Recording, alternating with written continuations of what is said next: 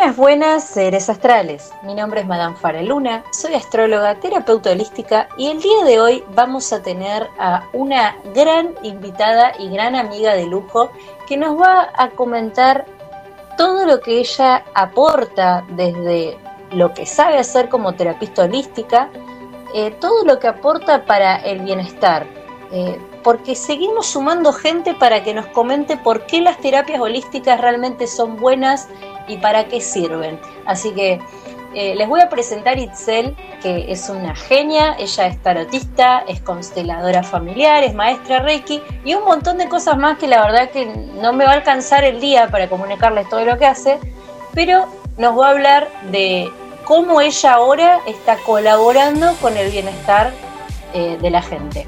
Buenas tardes, Itzel. Hola, Fara. Qué bonito. Gracias por invitarme aquí. Estoy emocionada de compartir espacio nuevamente contigo.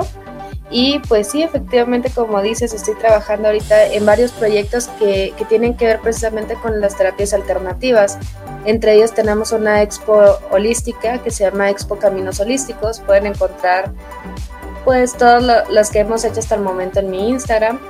Eh, que es itarotista y también pues em, estoy acudiendo junto con otras personas igualmente interesadas en, los temas de, de, expandir un poco más la mente, ¿no? Quitar el tabú de, sobre el tarot principalmente, que solamente es para consultar y ver el futuro y verlo como una herramienta de autoconocimiento. Me parece muy interesante eso. Em, también me parece romper un poco el tabú con la idea de que todas las que tiramos el tarot somos unas hijas del infierno, ¿viste? Eh, hacemos amarres y cosas extrañas. Sí, viene el combo, ¿no? Casi siempre es de que, ah, ¿lees el tarot? Y es como, ah, no, no hago amarres, es, es otra cosa, o sea. Es como que ese es un tabú re importante de quitar, porque es como decís, tiro el tarot o no sé, o cualquier otra terapia holística afín, como puede ser, no sé, el péndulo hebreo si querés, o las runas, y te dicen, ay, vos sabés que estoy teniendo un problema con mi pareja, y vos decís, ajá, bueno, ¿querés tirar las cartas? No, no, no, la verdad es que yo quería que, que me ayudes a hacer algo para que vuelva. No, mi amor, no, no, no hacemos ese tipo de cosas. No, no. No lo venimos manejando. no sé si querés contar eh, cómo haces vos en una situación así. Yo no te conozco, voy, eh, leo que tirás el tarot y te digo, Itzel, eh, necesito hacer un amarre, un hechizo para que mi pareja vuelva. ¿Qué le decís? ¿Cómo manejas esa situación? Híjole, lo que normalmente hago es de, oye, es que independientemente que estés a pareja o no contigo, tienes que trabajar sobre ti misma, porque si estás jalándola en contra de su voluntad, eh, pues no va a funcionar y pues yo no hago ese tipo de trabajos, e-, esos trabajos van en contra de mis creencias, de mis principios y realmente no te va a funcionar para nada un amarre si lo que tú crees es que esa persona te va a dar la felicidad, lamento decirte que no va a pasar. Y ya, sencillo, al cuello directamente, porque es que sí, muchas veces quieren eh, que el tarotista, en general cualquier terapia, que les arregle la vida, pero también dónde está tu responsabilidad y tu libre albedrío. O sea, tienes que ver qué hay ahí, por qué forzar una relación, por qué forzar un trabajo, por qué. O sea, una vez que, que entiendas el por qué, ahora sí puedes sanar esa situación y poder abrirte las posibilidades del universo. O sea, quizás estás muy enfrascado en algo que realmente no es lo mejor para ti. Entonces, eh, creo que las posibilidades del universo son infinitas. Excelente, o sea, mejor explicado, excelente. Eh, yo creo que este tema lo toqué porque coincido con vos que hay mucho tabú alrededor de todo este mundo, pero también creo que no hablar de estos temas aleja más a la gente. No sé qué pensás vos, pero a mí me da la sensación de que no sentarse a hablar de estos temas también hace que la gente se siga quedando con una idea errónea y como que también como que colabora con la estigmatización del que se dedica a eso o, a que te miren raro, ¿viste? No sé si te ha pasado. Acá es bastante común, por eso te pregunto. Eh, recuerden que Itzel es mexicana, es de Guadalajara eh, y ella ayuda a colaborar con el cambio al mundo, con gente más despierta, desde donde está ella. Yo de verdad no sé cómo son las cosas en México, por eso le pregunto eh, cómo ve esta situación ella allá. Pues mira, acá me ha pasado mucho eh, que es de, ah, no parece que lees el tarot, yo. ¿Por qué? O sea, ¿que debo tener las cartas tatuadas o qué? Y es de, no, pues es que esperan ver a una persona tipo una bruja, ¿no? Literalmente de que su cabello largo, despeinado, viviendo en una cueva en medio del bosque, yo de tranquilos, no pasa eso.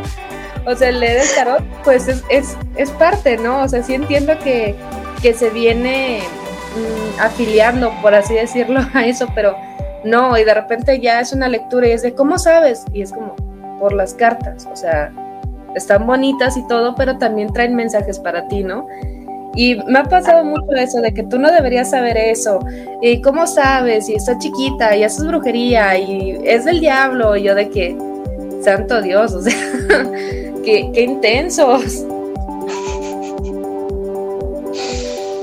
O sea que eso también pasa allá. O sea, el, estigma es mucho más grande del que yo pensaba. Mira, qué, loco, ¿no? Yo me imaginaba que, y esto es lo que me imaginaba yo, ¿no?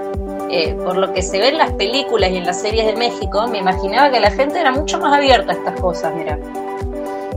Es que es como raro, porque te puedo decir que la gente de, de México en general es gente espiritual. O sea, aunque sean ateos y lo que me digan de lo que me digan, hay una conexión muy, muy este, interesante, ya cada quien la canaliza como quiere. Pero acá es típico, no sé en Argentina, me imagino que deben tener algo así como eh, chamanes, curanderos, sobadores, este, la típica de, de, que te curas con hierbitas. Entonces lo traemos todavía de generaciones cercanas. Te hablo de mi abuelita, mi mamá todavía curaban con eso. Ahorita ya es como más de de, ay, ve al doctor, ¿no? Pero antes no había ese acceso. Entonces creo que viene de ahí el arquetipo de, de la bruja en medio del bosque, ¿no? Pero sí, creo que, que, es, es bueno hablar de esto porque sí se quitan varias ideas, o sea, no tienes que casar simplemente los tarotistas con qué tarot abres o qué tarot es el que lees, o sea, no es lo mismo los millones de tarot y me imagino que por cada carta y cada tarotista debe haber como un millón de variables ahí. Entonces se me hace interesante hasta el hecho de que ya en redes sociales de repente se saca una carta o elige una carta y es tu mensaje, ¿no? Esa es como una sincronicidad muy interesante la que se da ahí, porque yo creo que esto por ahí, no sé qué pensás vos, pero dentro de todo lo que son las terapias que ya están avaladas, si se quiere, como puede ser el Reiki o las constelaciones o el método ¿cómo se llama? El método teta o beta puede ser, el método energético. La verdad, eh, algo que se llama Healing Access, una cosa así, que trabajan con, las con las frecuencias gamma y beta. Eh, están como más aceptadas, si se quiere, porque si bien no terminan de decir 100% científicas, porque tienen su, su, cosa científica, pero no, es algo, no son terapias que vos puedas decir son 100% científicas, con el tarot pasa una cosa muy loca, que es que realmente responde a la ley de la sincronicidad, pero no tiene explicación. O sea, ¿por qué te toca la, carta que te tiene que tocar? ¿Por qué ves lo que tenés que ver? ¿Y por qué te despierta lo que te tiene que despertar? No tiene explicación. Porque eh, el que estudió el tarot sabe que hay cartas, saben que están los arquetipos, pero la verdad que ¿Cómo puede ser que la persona que, como dijiste vos, está haciendo un vivo, suponete que vos estás tirando las cartas y yo estoy mirando tu transmisión y das vuelta a la carta y el mensaje del que yo tenía que escuchar, la verdad es que no tiene explicación. Entonces, esto hace a que como todavía en el mundo moderno no tenga explicación más que sincronicidad, eh, sea también más difícil de, que la gente lo corra de ese que hacen las personas, no sé, que sacrifican ovejas a la noche, o sea, eh, no sé cómo lo ves vos esto, capaz que tenés algo mejor eh, para comentar por qué sucede este fenómeno, pero es algo realmente inexplicable lo que tiene el tarot, para mi gusto. Pues creo que precisamente ahí está lo, lo bonito, ¿no? Del tarot el hecho de poder decir, sabes que este no tengo una suma matemática para por decirte algo, para poder decirte por qué te va a salir esta carta, pero te puedo decir que sea lo que sea que salga, es algo que tú requieres saber.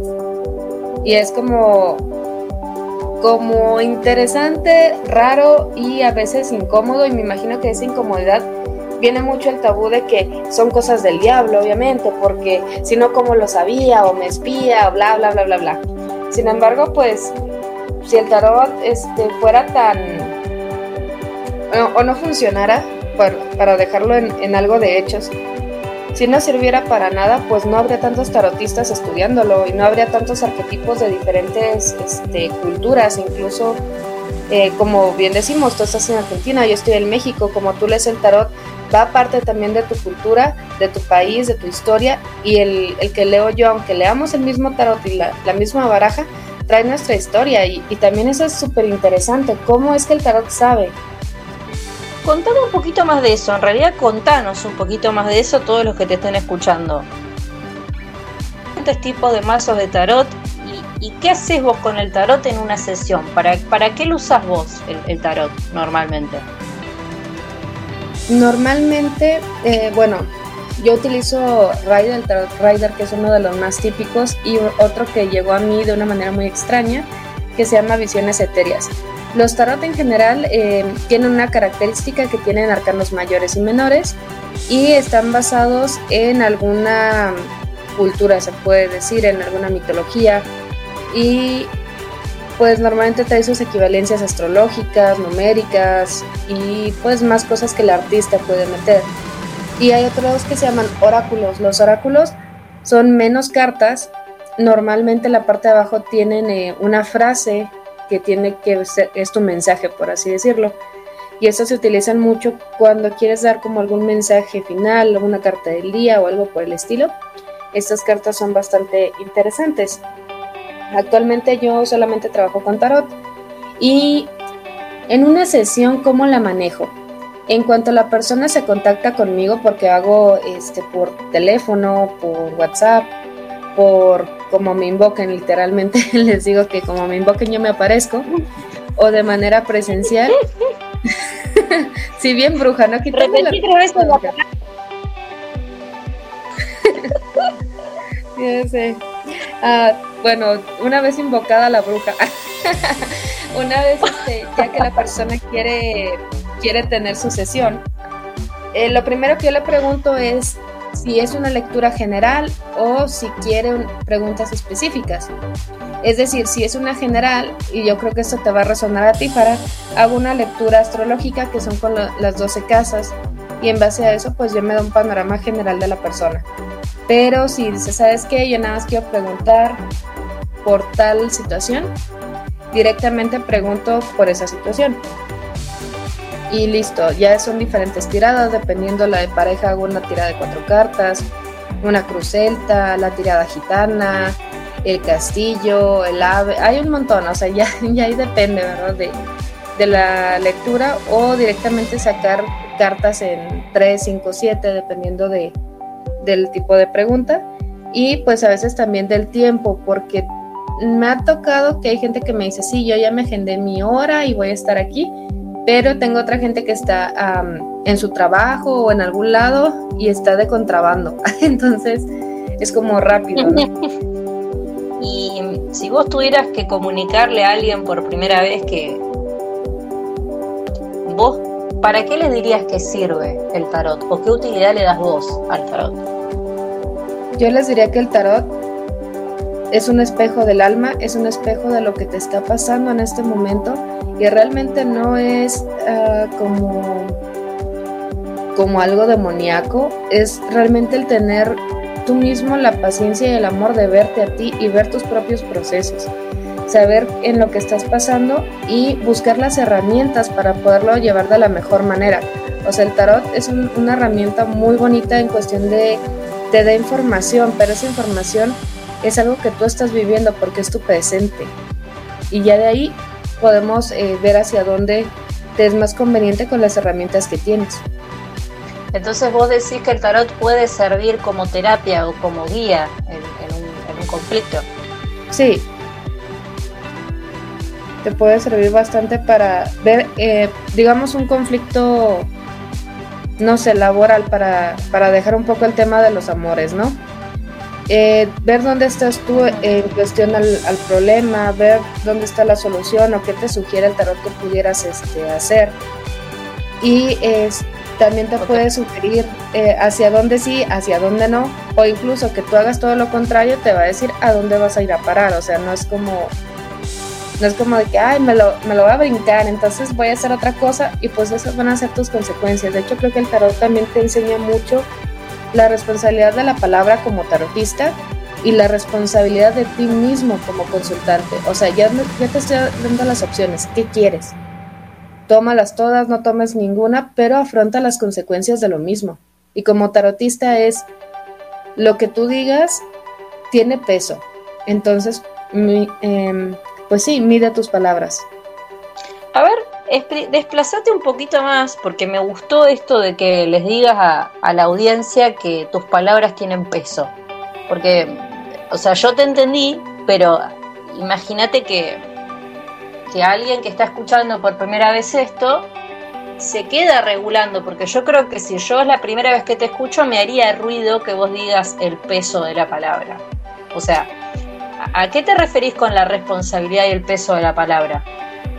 Ok, esto es como, se puede decir, un, tip general para todos, porque todos hablamos, todos nos comunicamos de una u otra manera. Y lo que tú digas, con la intención que tú lo digas y en el momento en que tú lo digas, va a tener una interpretación diferente para tu oyente o tu receptor, ¿no? Por ejemplo, yo le puedo decir a alguien eh, felicidades, pero se lo estoy diciendo en un funeral. O sea, espérame, tranquilo, este, ahorita no, sabes que es incómodo, es de mal gusto, diferentes cosas, ¿no? O yo puedo estarle hablando a una persona que está pasando por una situación de mucha alegría y yo le digo, pues la verdad no es para tanto. Y es como, tampoco es un, buen momento. digamos. Ajá, o sea, a lo que voy es de, ok, ya di el mensaje que quizás yo quería decirle a la persona en, el funeral, por decirte algo, que, que la vida tiene sus ciclos, ¿no? Y que, que sabes que esa persona es súper fuerte y que va a poder sobrellevarlo de una mejor manera. O que la estás viendo fuerte y por eso le dices felicidades. Pueden ser mil cosas. El punto es cuando tú hablas con una persona y le das un mensaje donde percibes porque esto se percibe, se sabe, que a la persona le puede hacer mucho daño o la puede incluso este, deprimir, tienes que escoger las palabras con pincitas. Es decir, no mentir, simplemente decir las cosas de una manera como clara. Por ejemplo, pongamos que eh, tú quieres decirle a tu mejor amiga que la persona con la que está saliendo la está engañando. Sí. Y tú puedes decir, ay, es que eres una, inserte aquí grosería mexicana-argentina. Por dejarte que te haga esto, puedes decir, amiga, estoy aquí para ti, sea cuando sea que lo requieras. O te puedo decir, amiga, mm, probablemente tu relación no está pasando por un buen momento, pero lo que haya pasado entre ustedes dos, puedes em, buscar ayuda. Si no confías en mí o te da vergüenza o te sientes mal, aquí estoy. A veces el, decirle eso le va a ayudar más a que le digas de cosas. Claro, que la rega. Sí, porque obviamente ya, ya tienes la vergüenza o te sientes mal de, que, oye, ya soy, bueno, no sé en, en, Argentina cómo le digan, pero acá decimos que tienes cuernos de venado. Entonces, ya estás topando con la puerta, ¿no? Ya no puedes moverte. Y todavía vienes a burlarte o a hacerme más grande mi dolor. A eso se refiere el, peso de las palabras. Todo lo que tú digas tiene una consecuencia en ese receptor. Entonces, siempre tienes que estar en disposición de poder pasar el mensaje correcto, no en base a lo que tú pienses o en base a tus propias creencias. Porque a veces tienes personas como consultantes que no creen lo mismo que tú, digamos que dicen, ah, el tarot es una mentira o lo que sea, pero ahí están, ¿no? Y es como, ok, entonces... Las, contradicciones humanas. Totalmente, me ha pasado, me ha pasado bastante seguido, de hecho. Y de repente es como, ok, entonces no quieres una lectura porque, pues, no crees en esto, ¿no? O sea, empezar a, guiar a la persona hacia donde lo que realmente quiere, porque quizás no quería una lectura, quería desquitarse contigo. Y ya, y es como de, o sea, también saber hasta dónde permitir y poner los límites. Todo, todo esto ya sé que suena como mucha información, pero básicamente eh, es eso, el, el poder cuidar nuestras palabras y saber dónde usarlas y también dónde no usarlas. Hay una frase de una persona que, que no recuerdo cómo se llama, pero dice que soy esclavo de mis palabras, pero dueño de mis silencios. Qué buena frase. Sí, me da mucho fuerte, pero es muy buena, es muy buena. Entonces, digamos, vos me estás diciendo a mí que el tarot serviría para ver a dónde estás posicionado hoy y para ver qué es lo que podrías hacer. Sí, ¿qué puedes hacer hoy con lo que tienes hoy? Pero digamos, mi pregunta sería la siguiente, ¿no? O sea, va a parecer como que te estoy interrogando demasiado, pero la verdad estoy pensando en lo que se le las, las inquietudes que le puede resonar a otra persona que no sabe del tema. Em, ¿Qué tipo de problemas podés encarar con el tarot? O con alguna otra terapia que hagas.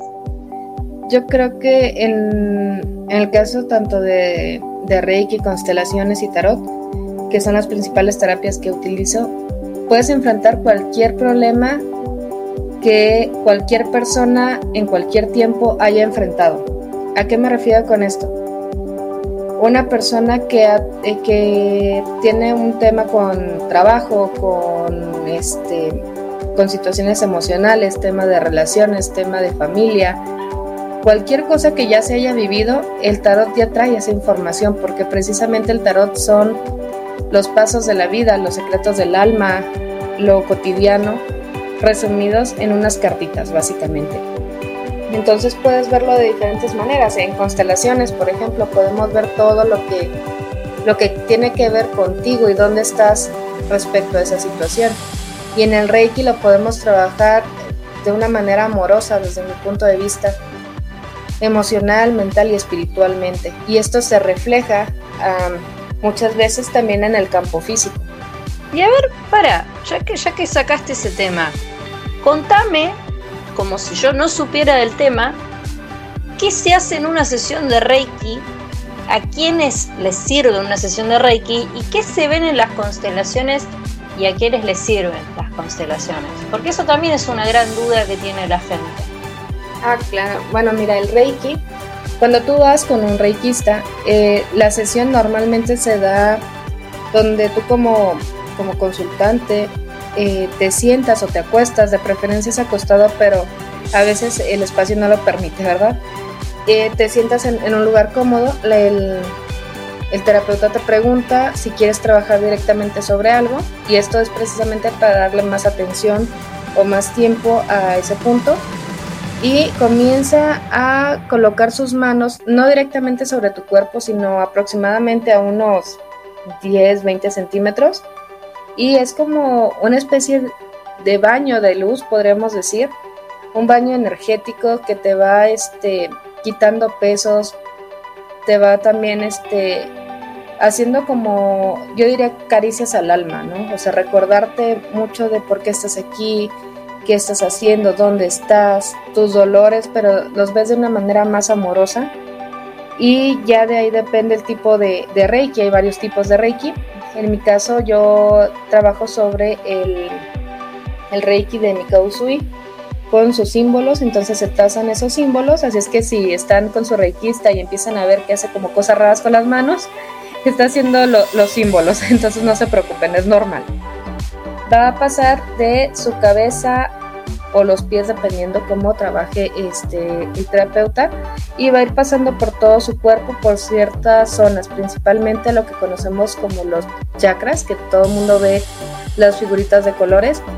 Pasa principalmente por ahí pasa también por brazos codos piernas rodillas pies y por último cierra este este campo energético que es como si fuera aplanar los piquitos, ¿no? O sea, te sientas más relajado después de esto, también te sientes como más tranquilo y suele dar sueño después, porque precisamente es una terapia muy relajante. yo a quien le recomiendo una terapia de Reiki a todo el mundo. porque, y es de que, ah, Itzel, te quieres atorar de trabajo. No precisamente porque, pues, hay muchos reikistas, entonces es como ve con el reikista que más te agrade. Y eh, date la oportunidad, yo te recomendaría por lo menos uno al mes si no te gusta tanto o, estar así, pero es una atención hacia ti mismo, es, un pequeño momento de sanación tuyo contigo con tus guías, con este, las personas o los seres que te puedan apoyar para la situación que estés pasando. En caso de que sea una persona que ya esté en una, una enfermedad o una situación ya diagnosticada o que ya sea muy fuerte, sí le recomendaría más, más seguido, pero respecto al albedrío cuando gusten. A ver, minuto, coméntame eso, porque, a ver, me ha tocado, y supongo que a vos también, charlar con gente de todas las calañas y nunca falta el negativo que quiere que le cuentes, pero a la vez te quiere chicañar. Entonces, ah, ¿cómo, cómo, le, ¿cómo le explicas a este tipo de persona? Por ejemplo, yo te digo, no sé, ah, bueno, pero si sirve para cualquier cosa el Reiki, ¿qué diferencia hay con otra cosa?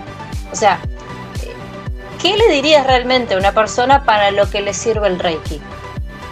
Me duele la pierna y voy a Reiki, estoy mal de amor y voy a Reiki, necesito una limpieza de energía y voy a Reiki. O sea, eh, realmente, ¿qué, le digo yo eh, a una persona que viene a, a, pedirme una explicación, suponete, de para cuáles son los beneficios o para qué sirve el Reiki?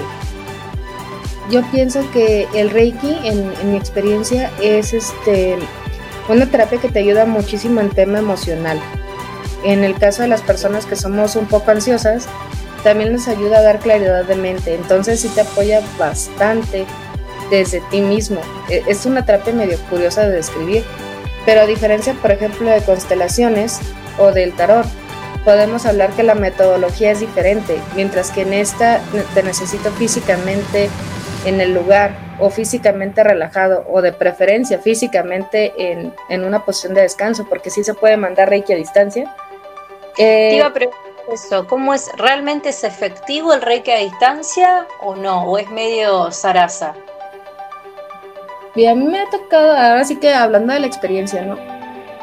Que me han mandado Reiki a mí y yo no he sentido absolutamente nada y a los dos o tres días o en algún momento que yo necesitaba ese, ese tipo de apoyo, llegó.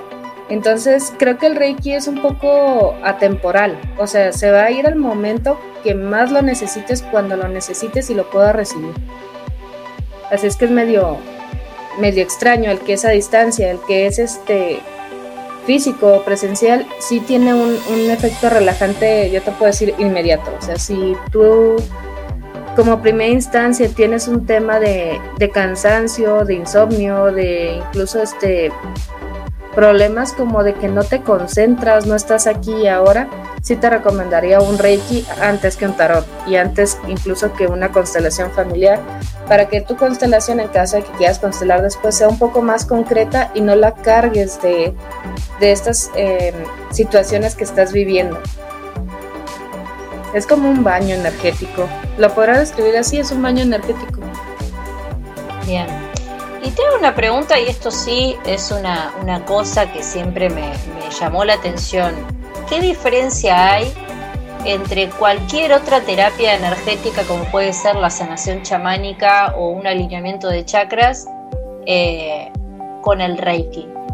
Porque es como que el Reiki vino para quedarse, ¿me entendés? Y digamos, no todo el mundo trabaja con Reiki, porque, por ejemplo, yo cuando hago limpiezas energéticas, no lo hago con el Reiki, pero siempre me dio mucha curiosidad ver cuál es la diferencia entre el Reiki y otras, y otras sanaciones energéticas. O sea, ¿por qué se convirtió en algo tan usado? Yo creo que por práctico. Bueno, es que es como... Bueno, ahí te va, ahí te va mi perspectiva, ¿no? El Reiki para ser este, utilizado requiere principalmente al reikista, el cual tiene un compromiso con sus cinco principios, tiene un compromiso de estar en neutralidad para poder pasar esa energía y realmente te dice que tienes que ser el recipiente más limpio, ¿no? para que puedas pasar este, las cosas pues bien, la energía bien, no cargarte y no cargar. Para, entonces si tuviste un mal día no puedes hacer Reiki, no le puedes dar Reiki a alguien, digamos. Yo te recomendaría que no, porque podría ser un Reiki, bueno, pero depende también, quizás la persona necesita un Reiki un poco más agresivo. porque hay reikis que son sumamente amorosos, pero también hay reikis que a través del amor y, esa energía te aplacan. Entonces yo previamente a hacer una sesión, normalmente el reikista eh, abre su espacio, por así decirlo, que es ponerse en el aquí, en el ahora, soltar este, los temas personales, pero lo que sí definitivamente no y no y no es hacer un reiki sin abrir tu espacio. Por protección, por protocolo, por lo que tú quieras, pero no lo hagas porque no, no sale bien, incluso el, consultante y el requisa salen como medio, se puede decir mareados, no sé, a diferencia por ejemplo de una chamánica que igualmente dependen del chamán, este eh, tiene unos movimientos más de tierra, ¿a qué se refiere esto? Jala mucha energía para aterrizarla aquí y ahora y es desde mi punto de vista más agresiva, es un amor más sí, un poco más agresivo, podríamos decirlo así. Obviamente totalmente eficiente porque al final de cuentas también somos, somos tierra, ¿no? Aquí estamos.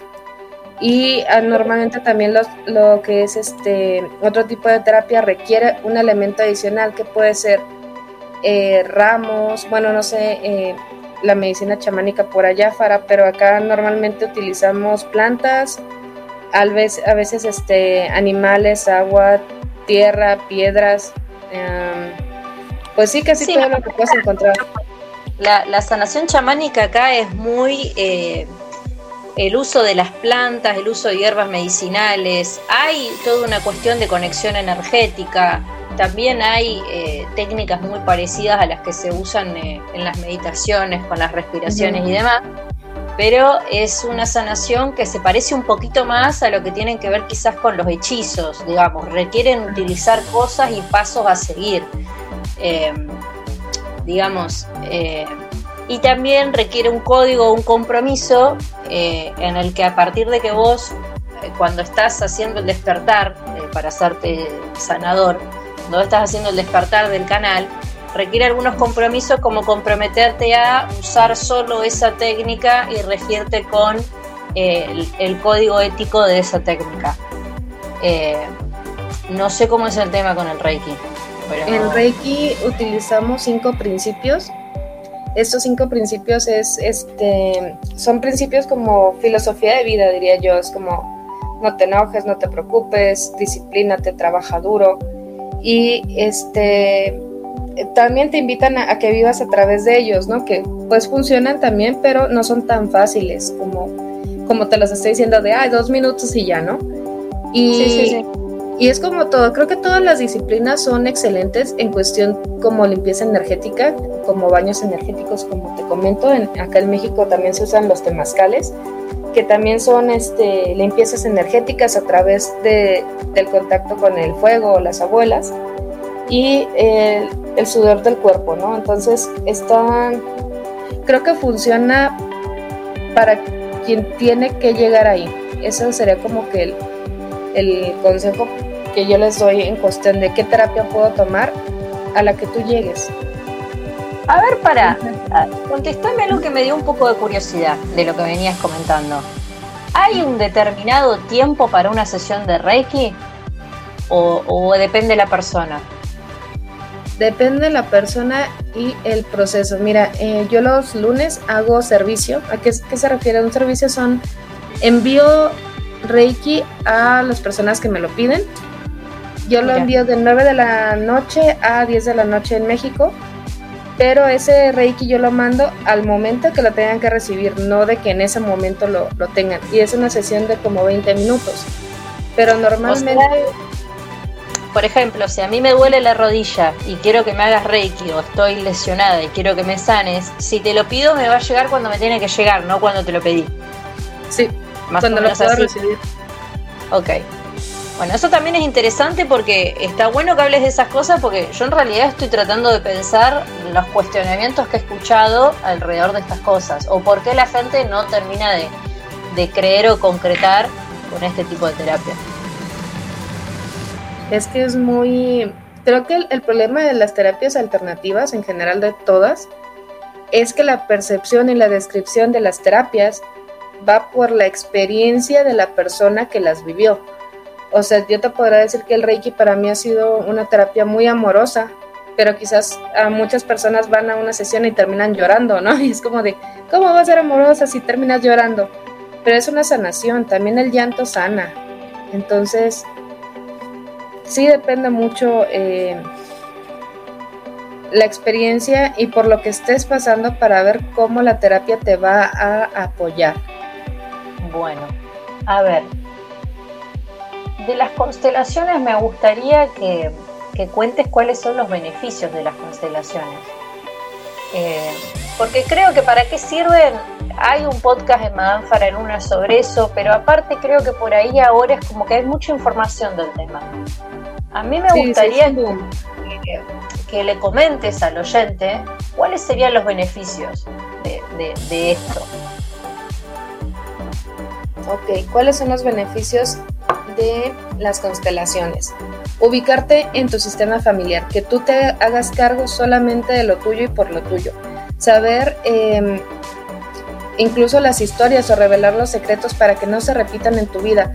Por ejemplo, algo que siempre les van a decir de constelaciones es, eh, ¿has notado patrones en tu vida que los están siguiendo y siguiendo y siguiendo? Ah, bueno, constelaciones te ayuda a cortar esos patrones, te ayuda a eliminar fidelidades, una fidelidad en constelaciones es eso que hace que lo repitas. También te ayuda, por ejemplo, si tú estabas ocupando el papel, por así decirlo, o el lugar del papá o de la mamá, de tu propia mamá o de tu propio papá, regresas a ser el hijo y dejas que tus padres sigan con su historia. Es una, una terapia muy interesante, no, no hay como de otra manera de decirla porque esa yo te puedo decir que es instantánea, esa a diferencia de otras, eh, yo sí la veo con mucho movimiento porque mueves energía y esa energía es de tu propio sistema familiar. Es decir, que si a media constelación tú terminaste reconciliándote con, no sé, con tu abuela, aunque tu abuela no esté viva, esa energía de paz, esa energía de que ya estamos bien, se va a acompañar, te va a acompañar, perdón, a ti de por vida, o sea, ya no vas a tener problemas con lo que significaba tu abuela para ti, con lo que es este el amor, con lo que es alguna fidelidad. Entonces, las constelaciones sí son muy muy interesantes de, de describir, porque realmente descubres cosas sin que el, la persona que va a constelar te diga. O sea, literalmente ahí sale todo cómo hablan, cómo se mueven, cómo se sienten, todo, todo, todo es muy interesante. Ahí tienes que analizar también los movimientos, o sea, hacia dónde caminan, cómo caminan, a dónde van, qué sienten, qué dicen, pueden hablar, no pueden hablar. Eh, son muchas cosas que a mí una constelación se me hace impresionante al momento de trabajarla, pero también requiere muchísimo compromiso por parte de los representantes, del constelador, y de la persona que va a constelar, porque puede ser que se entere de algo que no le va a gustar, o sea, y tienes que lidiar con ello, porque si se te abrió en ese momento es porque tú puedes, tienes los conocimientos y las herramientas para hacerlo. Entonces, dale, la una constelación sí es como de esas cosas que yo te diría, tienes que vivirla, ¿no? Pero, pues realmente es muy interesante. Podríamos decir también, no sé qué pensás vos, que por ahí dentro de, o a diferencia de otras terapias alternativas, la constelación sí se puede considerar una terapia holística, porque es una terapia englobadora, o sea, te, sana física, psicológica y espiritualmente. O sea, eh, sí podemos decir que es una terapia integral si se quiere. Sí, de hecho creo que hasta va más allá de lo que como terapeutas o como representantes podemos ver. Porque las personas somos muy complejas y ya el momento de meter no nada más a la persona, sino a toda su familia eh, biológica o incluso del alma, podemos decir, eh, familia de vidas pasadas, familia este, que no se conoció por algún O sea, es todo un, tema. Los, los adoptados, por ejemplo, son, son energías que son muy, muy bonitas de, de, ver y de apreciar cómo, cómo se van acomodando y cómo todo va teniendo sentido. Y más que nada, ver los resultados, porque es algo sorprendente, como tú dices, yo creo que es la de las únicas terapias que yo te puedo decir, efectivamente, implican muchas cosas, es una terapia holística, te sana emocional, mental, espiritual y muchas veces o ha llegado a pasar que hasta físicamente te llegan a sanar. Entonces, Itzel, vos me decías que, eh, va, en realidad nos pusimos de acuerdo con que creemos que esto es una terapia holística, las constelaciones. ¿Vos eh, crees que la gente llega a la terapia que tiene que llegar o, o cómo crees que funciona esto? Porque ahora hay como mucha difusión en las redes sociales sobre este tipo de temas. ¿Por, ¿por qué crees vos que hay tanta, todavía tanto hater dando vuelta con respecto a lo que son eh, las terapias eh, alternativas y las terapias holísticas? Mira, yo creo que eh, siempre cuando hay un cambio o algo que, que, estaba oculto, siempre va a haber alguien que lo critique. Siempre que hagas algo va a haber gente muy, muy intensa pues diciendo que no sirven, que esto, que aquello, y hablan desde su propio dolor, incluso yo podría atreverme a decir que desde su miedo a enfrentar alguna situación, porque mira, las terapias alternativas, todas, todas, todas, todas, buscan la sanación de una situación a través de pues una metodología, ¿no? Para meter a todas las terapias ahí. Y a veces cuando le tiran mucho de que no, que no sirve, que es mentira, que es una estafa, que todo eso es como, ok, está perfecto que quizás esa terapia en particular, si ya la probaste, vamos a suponer que la probaste primero, eh, no te funcionó porque quizás no era el tipo de terapia, puedes buscar otra opción o directamente hundirte en tu amargura, o sea, literal, pues eres libre para que hagas lo que, lo que tú requieras. Y yo pienso que precisamente hay mucha gente que no cree o así. Una, pues, porque no están listos para enfrentar alguna situación de ellos. Quizás tienen ahí un, una traba, yo les dije, una traba, no sabemos cuál sea. Y por eso es más fácil despotricar, porque no entiendo si algo no te gusta, pues pasas de largo ya, que hacerte cargo de ti mismo y de, tus propios dolores, ¿no? Es muy interesante lo que estás diciendo, porque yo también creo lo mismo. Es como que eh, a veces parece que es más fácil criticar al que está haciendo algo que hacer algo. O es más fácil seguir con el dolor a hacer algo al respecto, ¿no? Porque también con lo que vos decías de que en las constelaciones, por, por tocar una de las cosas que mencionaste, que a veces uno se va a constelar pensando que el proceso de sanación va a ser eh, de arcoíris y unicornios, y te das cuenta que conectás con una información súper dolorosa eh, de la que por ahí no fuiste a ver eso. O sea, vos por ahí fuiste, no sé, a sanar tu pareja, ponele. Y haciendo la constelación te recibiste una información que no querías recibir y saliste llorando.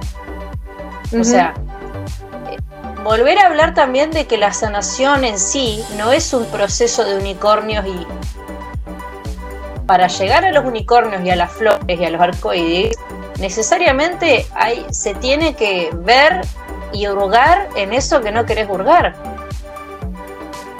Claro, es como buscar un diamante, no es lo primero que vas a encontrar. Por supuesto. O sea, pero yo creo que para la gente que lo que quiere es que enseguida le solucionen el tema, más vale que si te duele la rodilla vayas a que un médico te dé una pastilla o que te mande a un kinesiólogo a que hagas estas terapias, porque aunque termines sanando la rodilla, no va a ser un proceso placentero. No, y, tampoco fácil, o sea, las dificultades están en, muchos aspectos. Lo que quizás para una persona es difícil, como hablar de un tema o ir a un médico o comprar un medicamento o lo que, lo que sea, para otra persona no lo va a hacer.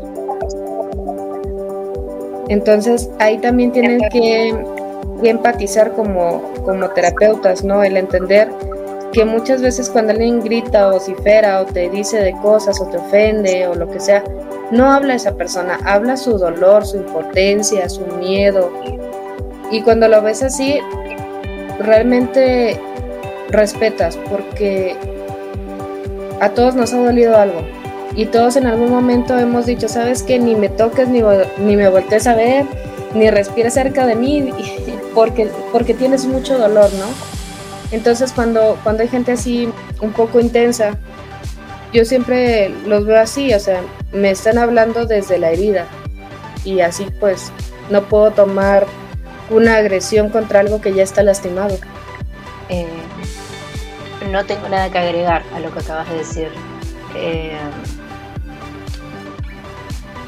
¿qué, te, te gustaría, como para cerrar con este tema, qué te gustaría comunicarle a una persona o un grupo de personas que es la primera vez que se acercan a estas terapias? O sea, ¿qué les dirías? Mm, lo primero que les diría es bienvenidos. La segunda que les diría es el proceso de sanación, sea cual sea el camino que elijan, la terapia que ustedes elijan, no es un proceso muy fácil, es un proceso que requiere compromiso, pero que realmente te da cosas sumamente bonitas y no nada más a ti, sino a tu entorno, a tu mundo, a tu país, a todo lo que está cerca de ti, porque empiezas a cambiar y tu sanación sana a los demás. Yo te invitaría a que uses la, terapia que a ti te, te llena más, pero también te, te pido que no te ciegues. Es decir, si tú ya sientes que dominas un arte, una terapia y sabes que a mí ya, ya no lloro con esto, ¿no?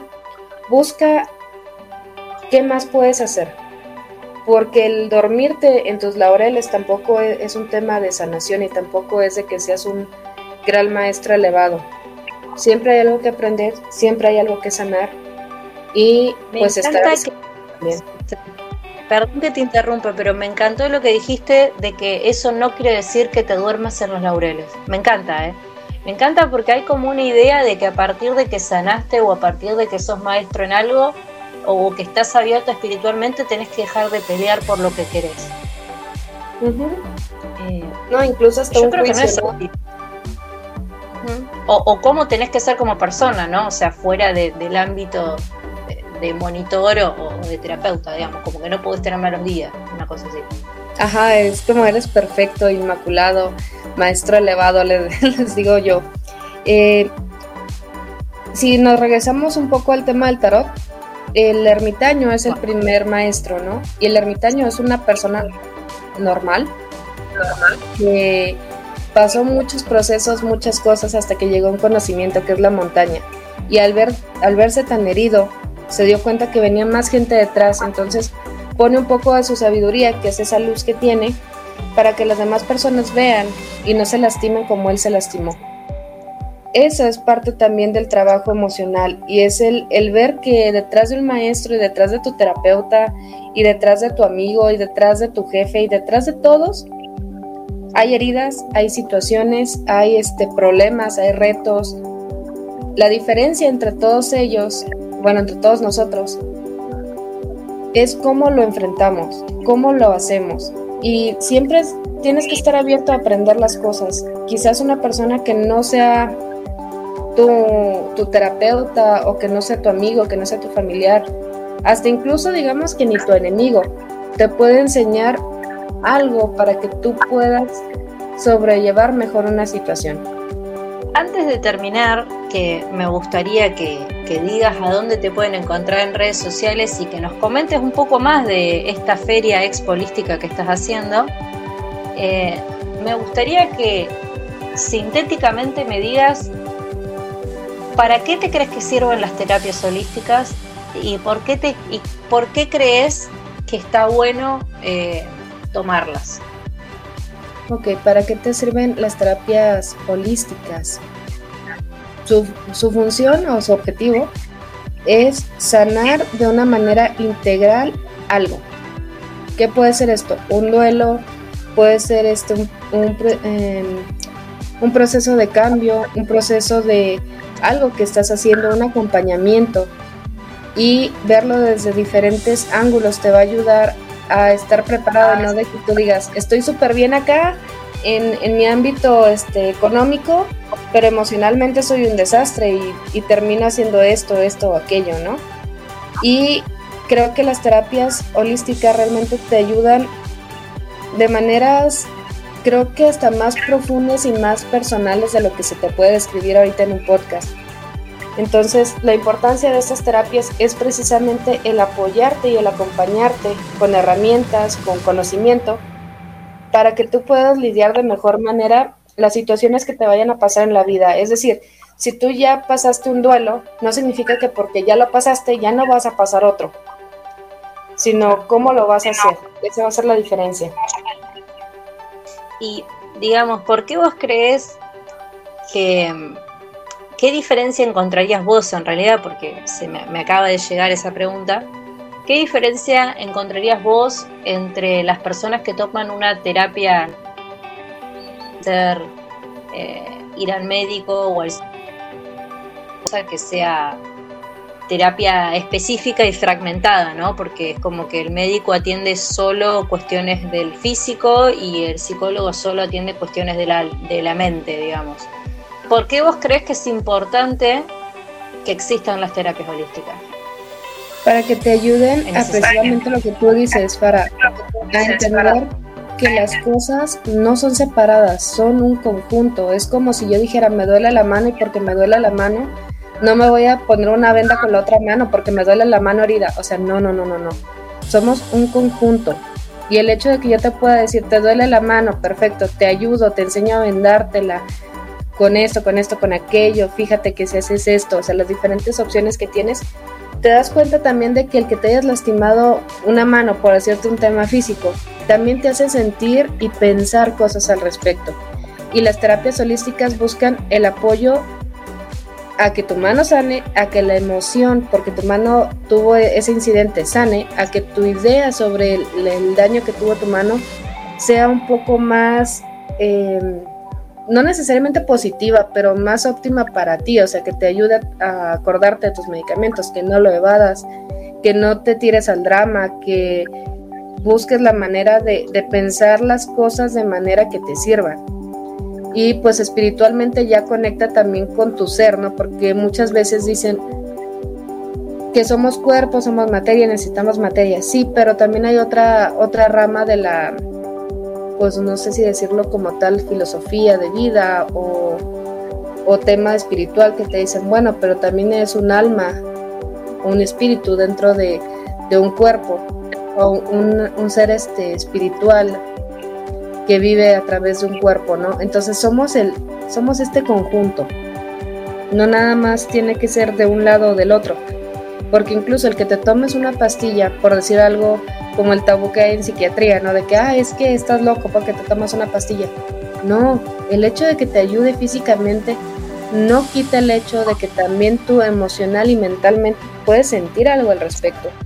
Son herramientas, o sea, es como lo, que yo quiero que, que, les quede muy claro a las personas que, que se dan el tiempo de escuchar este podcast, es que precisamente son herramientas lo que tú hagas con esa herramienta y cómo lo vivas es un proceso totalmente personal. Pero si requieres apoyo, con muchísimo gusto va a haber más de una mano que te tienda para que tú puedas seguir creciendo, sanando y puedas llegar a ser tu mejor versión, porque realmente es lo que queremos, ser la mejor versión. Y si mi mejor versión es hoy, dale, qué perfecto que, que lo lograste y veamos mañana, ¿no? O sea, un paso a la vez también son cosas muy, muy complejas que espero no estarlos confundiendo mucho, porque son muchos temas que me gustaría resumirlos como en una frase, pero no lo he logrado todavía. Sí, igual también puede ser tema de otro podcast.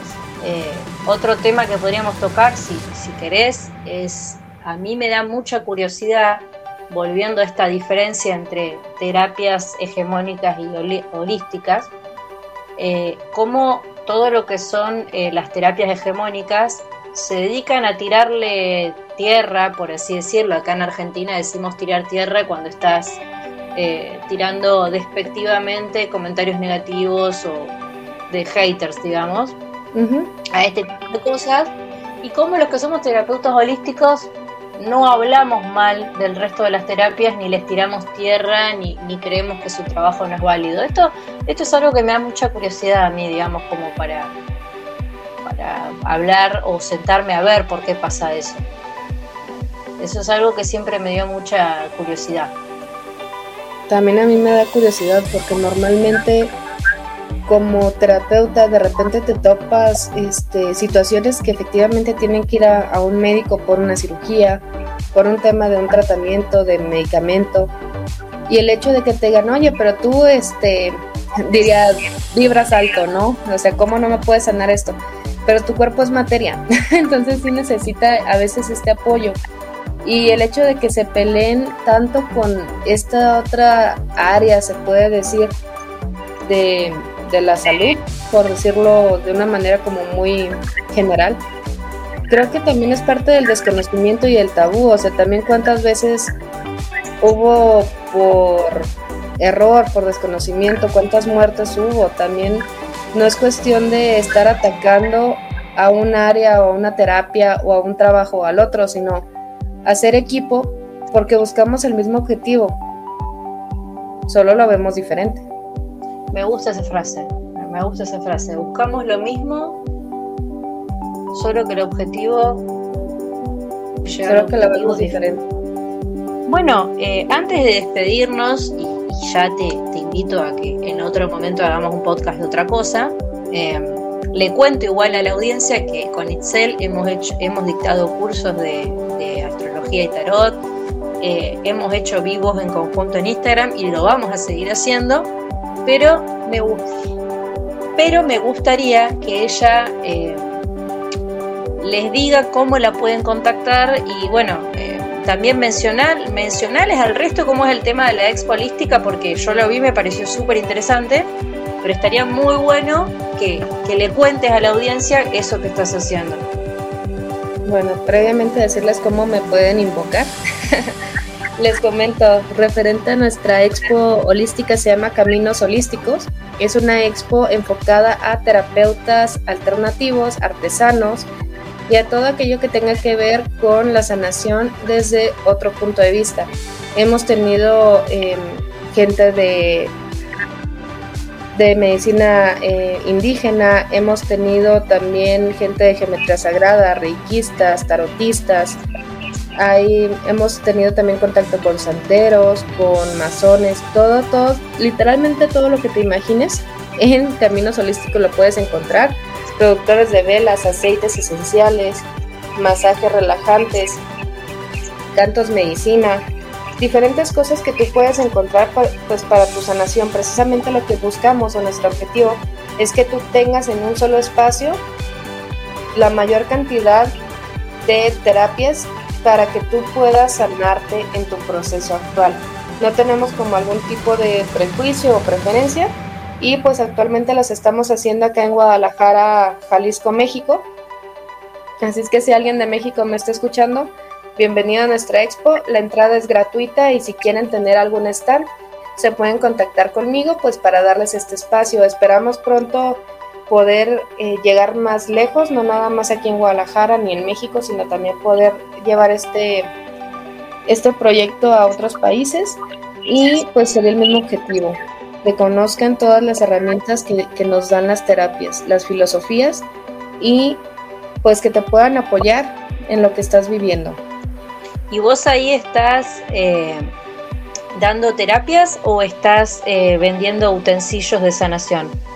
Las dos cosas. Yo, yo acá vendo tarot eh, principalmente y también hago lecturas en, el tiempo que, estoy ahí en mi stand, porque normalmente también ando apoyando pues al, al otro organizador para que todo vaya fluyendo bien, porque es un buen trabajo este y nos llena mucho el poder estar dando el servicio y el contacto entre las personas que lo requieren.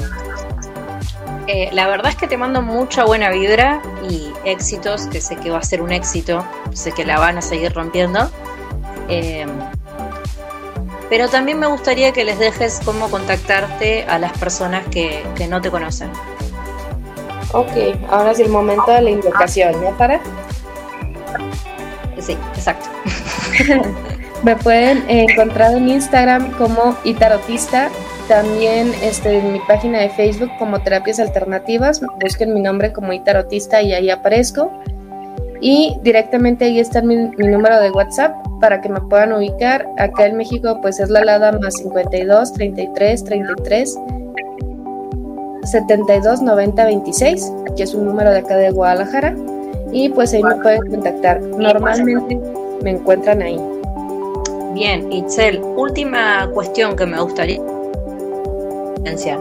Eh, ¿Vos das, em, igual que el tarot, sesiones por WhatsApp y en línea o, son solo presenciales? Digamos, ¿todas las terapias son en línea y presencial o hay algunas que son en línea y otras presenciales? En línea eh, manejo la lectura de tarot y el Reiki, constelaciones sí es de manera presencial. Y pues ahorita son las terapias que estoy manejando. Igual también doy talleres de, tarot para los que les encanta y no se atreven a, meterse en este mundo. también doy estos talleres de manera eh, presencial, incluso grupos reducidos o directamente en línea para que te puedas contactar y pues puedas empezar a trabajar esta energía. Bueno, la verdad es que me, como siempre me quedo súper contenta de compartir cosas con vos, pero eh, me quedo muy a gusto y muy tranquila de, de, la, facilidad que tuviste para, comentar, eh, para comunicar lo que son las terapias a nosotros. Que realmente yo, y yo, lo que queremos es eh, colaborar con un mundo más despierto y más sano. Eh, no nos queremos llenar de dinero, sea, por supuesto que hacemos cosas como ir al supermercado, pero digamos, nuestro objetivo no es llenar nuestros bolsillos, es colaborar eh, con una sociedad más sana y, mejor, ¿no? Como una sociedad más despierta también. Este, así que queremos agradecerle a todos los oyentes. Yo le quiero agradecer formalmente a Itzel por haberse tomado el tiempo de participar en este podcast. Eh, y los invitamos a colaborar con la expansión de la conciencia y a seguirnos en las redes sociales. Ella está como Itarotista, se escribe I latina T A R O T I latina S T A. Eh, y yo estoy como Madame Faraluna o, y en Facebook como Faraluna Faraluna. Eh, Itzel se dedica plenamente a las terapias de constelaciones, al tarot y al rey bien dijo, también hace otras cosas, pero eso es como, como su fuerte, así que si necesitan una de esas terapias la pueden comunicar. Eh, y yo trabajo con lo que es eh, la carta astral en conjunto con otras terapias como el péndulo, las bios, eh, las constelaciones, los enneagramas, todo desde la carta astral y me dedico plenamente a las personas que estén pasando por una crisis vincular y vocacional. Eh, así que bueno, los esperamos. Esperamos que esto les haya gustado. Le voy a mandar un enorme abrazo a Itzel a la distancia y no sé si ella quiere eh, comunicar algo más antes de que terminemos la, programación. Solamente para cerrar, te, agradezco mucho el espacio, para Ya sabes que a mí me encanta coincidir contigo. Dentro una, una química, aunque estemos a bastantes kilómetros de distancia, el hecho de coincidir fue un, gran regalo del universo y pues solamente los invito a, que si quieren saber más de Fara, más de mí, pues a Fara la encuentran también aquí en Spotify, en Instagram como Madame Faraluna, a mí como Itarotista y pues ahí nos pueden invocar sin ningún problema, mandar un mensajito y estamos en contacto. Muchísimas gracias por el espacio y por el tiempo de escuchar esta entrevista. Les mando un abrazo fuerte a todos los que nos escuchan y por mi parte es todo. Bueno, saludos astrales, muchas gracias nuevamente. Que escuches esto no es casualidad.